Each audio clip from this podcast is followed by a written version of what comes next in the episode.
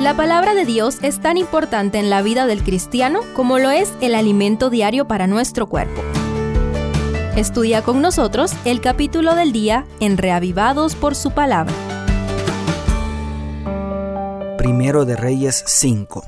Hasta aquí la Biblia presentó el engrandecimiento interno y externo de la nación de Israel, además la fama internacional de la sabiduría del rey Salomón. El capítulo de hoy inicia con la llegada de los embajadores del rey de Tiro para felicitar al rey Salomón. Extraigamos principios valiosos. Primero, el poder de la diplomacia.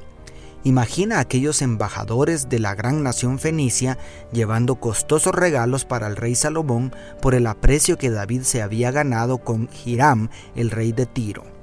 Sin embargo, este pasaje revela la mayor diferencia entre David y Salomón.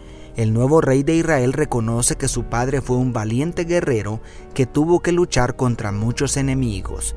Así David extendió el territorio de Israel y obtuvo muchas riquezas, de las cuales consagró la mayor parte para la construcción del templo.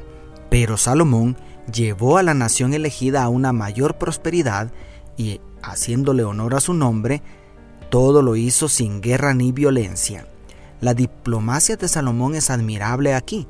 Elogia al rey Hiram y a todos los idóneos por sus habilidades para manejar la madera, de tal modo que, con gran entusiasmo, estos paganos decidieron participar en uno de los proyectos más grandes de aquella época. Amigo, amiga, es posible lograr resultados utilizando la fuerza, la coerción y el maltrato, pero son incalculables los resultados de una buena relación, de la cortesía y el buen trato hacia los demás. Trata bien a las personas, aprende a apreciar lo positivo de los demás y atraerás magnéticamente a las personas y al éxito a tu vida. Segundo, la administración sabia. Es admirable la cantidad de personal que Salomón movilizó para traer maderas finas para la edificación del templo que había soñado su padre David. Es asombrosa la cantidad de recursos que se emplearon.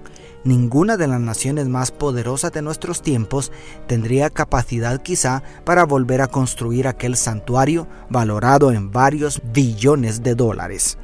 ¿Cómo es posible tanta abundancia? La respuesta está en la sabiduría, la administración de Salomón fue tan eficiente y efectiva que pagó un generoso salario a sus obreros y tenía suficientes administradores para que todo fuera hecho con perfecto orden y organización. Las piedras y las piezas de madera eran llevadas al lugar sagrado ya labradas y a la medida.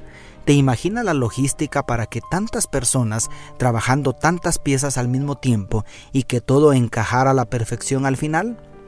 Tal vez no podamos hacer mucho para cambiar la mala administración del país en que vivimos, pero sí podemos administrar mejor las cosas en nuestro hogar y especialmente en la congregación donde adoramos.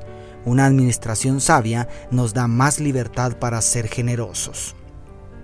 Y tercero, algunos peligros ocultos. Salomón organizó de tal manera su reino que fluían ríos de oro y plata hacia su palacio a través de los impuestos. Además, fluía tanta comida que había banquete todos los días en el palacio real. Y para llevar a cabo sus inmensos proyectos arquitectónicos, también fluía una gran cantidad de hombres para trabajar. El rey podía dedicarse a seguir aumentando sus conocimientos porque había montado un sistema que era autosostenible.